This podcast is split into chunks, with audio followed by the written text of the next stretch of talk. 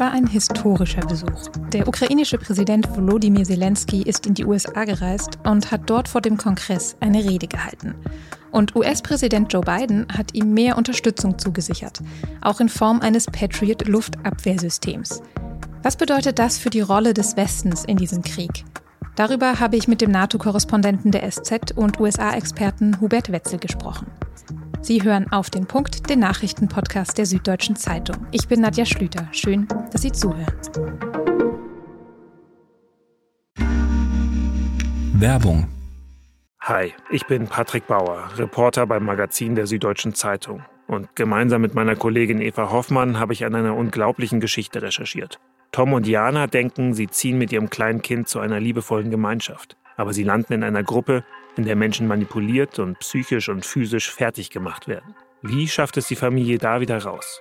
Im Schattenkloster. Chronik einer Gehirnwäsche ist ein SZ Plus Podcast in Zusammenarbeit mit Audible. Jetzt auf sz.de/slash Schattenkloster. Für Volodymyr Zelensky gab es im US-Kongress erstmal einen sehr warmen Empfang. The President of Ukraine. Mehrere Minuten lang haben die amerikanischen Abgeordneten dem ukrainischen Präsidenten am Mittwoch applaudiert. Und es war ja auch wirklich ein besonderer Besuch. Zum ersten Mal seit Beginn des russischen Angriffskriegs im Februar hat Zelensky offiziell die Ukraine verlassen und den wichtigsten Verbündeten, die USA, besucht. Und vielleicht hat Zelensky in seiner Rede auch deswegen große historische Verweise gemacht. Just like the brave American soldiers which held their lines and fought die ukrainischen Soldaten, sagt Zelensky hier, würden genauso gegen Putin kämpfen wie die amerikanischen Soldaten damals im Zweiten Weltkrieg gegen Hitler. Zelensky hat in seiner Rede die gemeinsamen Werte von USA und Ukraine betont und sich für die Unterstützung im Krieg bedankt. Beide Nationen seien Verbündete in diesem Kampf und die Ukraine werde niemals kapitulieren. Ukraine holds its lines and will never surrender. Neben dem demonstrativen Schulterschluss zwischen den USA und der Ukraine ging es bei Zelenskys Besuch aber auch um ganz harte Fakten. Die USA haben bisher mehr als 20 Milliarden Dollar an Militärhilfe an die Ukraine gegeben. Jetzt sollen noch einmal 1,85 Milliarden Dollar dazukommen. Vor allem aber hat Biden zugesagt, der Ukraine Flugabwehrraketen vom Typ Patriot zu liefern. Zelensky hatte schon lange darum gebeten. Vor dem Kongress hat er allerdings auch klargemacht, dass die Ukraine sich eigentlich mehr Waffen wünscht und vor allem auch mehr offensive Waffen. We have artillery. Yes. Thank you. Is it enough? Honestly, not really. Und ja, im Kongress wurde über diese Aussage wirklich gelacht. Ein kurzer Sarkasmusmoment wahrscheinlich. Welche Bedeutung dieser Besuch jetzt für die weitere Rolle der USA und damit auch des Westens und der NATO in diesem Krieg hat, darüber habe ich mit meinem Kollegen Hubert Wetzel gesprochen. Er ist SZ-Korrespondent in Brüssel und berichtet von dort über die NATO und über den Ukraine-Krieg. Bis zum vergangenen Jahr war er sechs Jahre lang US-Korrespondent in Washington. Hubert, vielleicht zum Anfang mal, wie hast du die Auftritte von Biden und Zelensky wahrgenommen? Gab es da nur Einigkeit oder wurden da auch Differenzen deutlich? Naja, es gab zunächst mal eine große Einigkeit, glaube ich. Das war schon sehr wichtig. Der Schulterschluss zwischen den beiden war ja praktisch physisch sichtbar. Biden in seiner Art hat da den Arm um Zelensky gelegt. Und insofern, die Einigkeit stand schon im Vordergrund.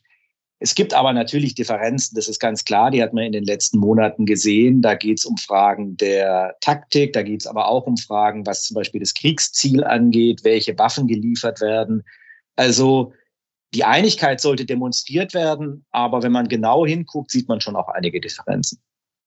Jetzt hast du gerade gesagt, es gibt Differenzen, was das Kriegsziel angeht. Inwiefern? Wo sind da die Unterschiede? Zelensky hat es ja vor dem Kongress in seiner Rede definiert, was er als Endziel dieses Krieges ansieht, nämlich sozusagen die Befreiung des gesamten ukrainischen Territoriums. Und ich bin mir nicht sicher, ob der Westen das so so absolut definieren würde, sondern die große Frage ist natürlich, was passiert zum Beispiel mit der Krim, die ja nun 2014 schon annexiert worden ist von den Russen und bisher war doch eigentlich ein relativ großes Zögern auf westlicher Seite zu spüren, was die Rückeroberung angeht. Und das war ja auch ein Grund, warum zum Beispiel die, die Lieferung von Offensivwaffen bisher nicht wirklich ähm, in Gang gekommen ist. Und ich glaube, da gibt es schon verschiedene Differenzen, was am Ende eigentlich bei diesem Krieg rauskommen soll. Das wird nicht offen ausgesprochen, aber das ist unterschwellig schon deutlich zu spüren. Die USA wollen ja auch nicht aktiv Kriegspartei sein, die NATO auch nicht. Ist das Treffen von beiden Präsidenten und dass Joe Biden jetzt eben auch so sehr betont hat, dass die USA der Ukraine bis zum Schluss beistehen werde, vielleicht auch ein Zeichen, dass sich das in Zukunft noch ändern könnte? Ich glaube, da muss man die völkerrechtliche und die politische Ebene ein bisschen auseinanderhalten. Völkerrechtlich ist es so, der Westen, die NATO, die USA sind nicht Kriegspartei in der Ukraine. Das ist, glaube ich, klar und ist auch argumentierbar. Politisch wird natürlich diese Linie immer schwieriger zu argumentieren, glaube ich zumindest. Am Ende ist es so, die Ukraine überlebt militärisch, politisch als Staat nur dadurch, dass sie massive militärische Hilfe aus dem Westen bekommt. Und natürlich sind wir, ist der Westen nicht Kriegspartei, aber wir sind natürlich an diesem Krieg beteiligt natürlich irgendwann wird diese Linie überschritten sein. Das ist ja eine der Differenzen zwischen Zelensky und Biden. Biden will diese Linie nicht überschreiten. Deshalb beschränkt er sich auf die Lieferung bestimmter Waffentypen, defensiver Waffentypen. Zelensky hätte da, glaube ich, ein anderes Interesse. Und das ist eine sehr, sehr wackelige Gratwanderung natürlich. Jetzt hast du die Lieferung von bestimmten Waffentypen gerade angesprochen.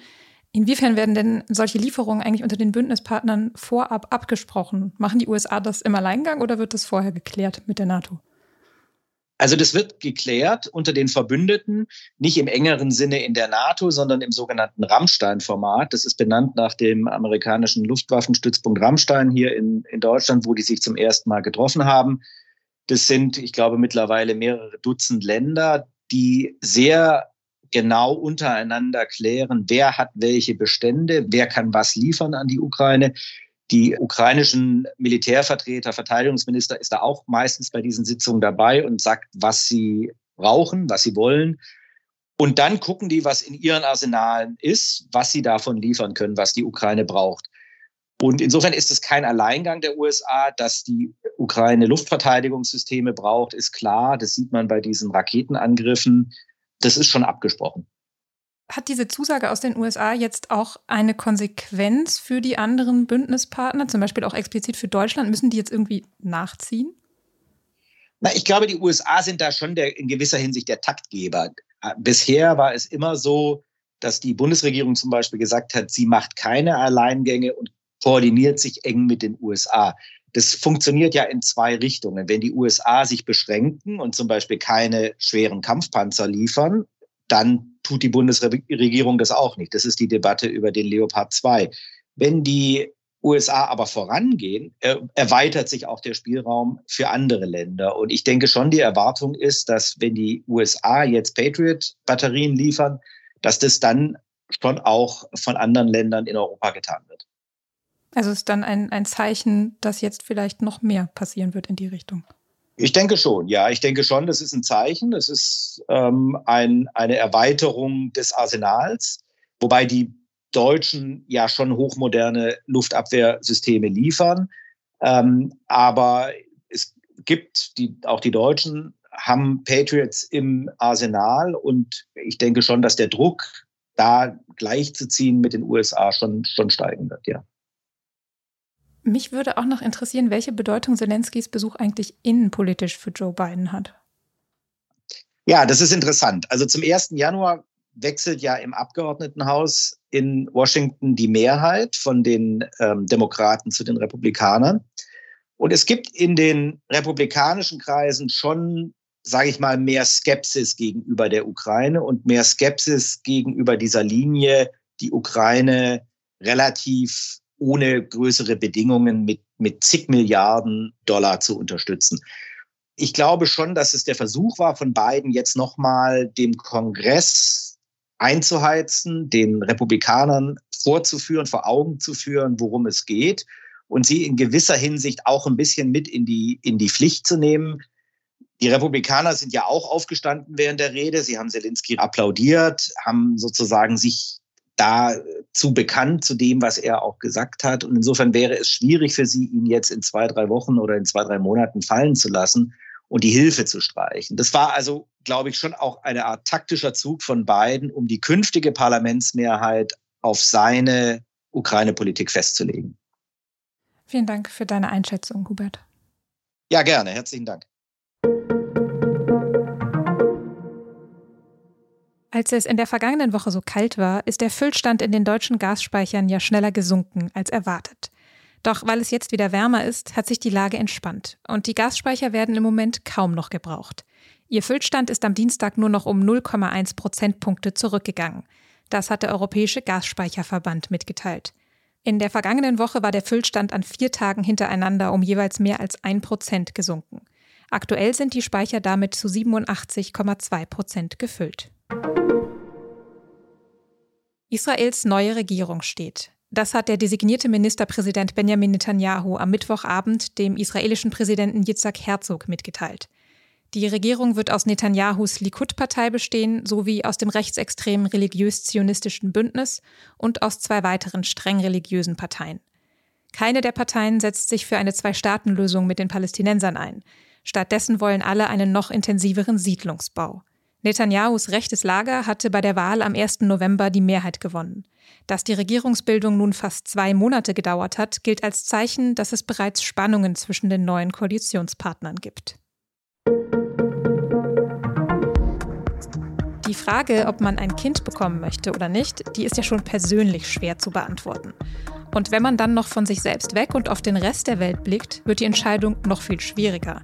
Denn da gibt es ja schon viel Negatives. Krieg und die Klimakrise zum Beispiel. Und für Mütter gibt es auch noch ein ziemlich hohes Risiko für Überlastung und Diskriminierung. Was also spricht überhaupt dafür, in diesen Zeiten noch Kinder zu bekommen? Dieser Frage geht eine Autorin im aktuellen SZ-Magazin nach.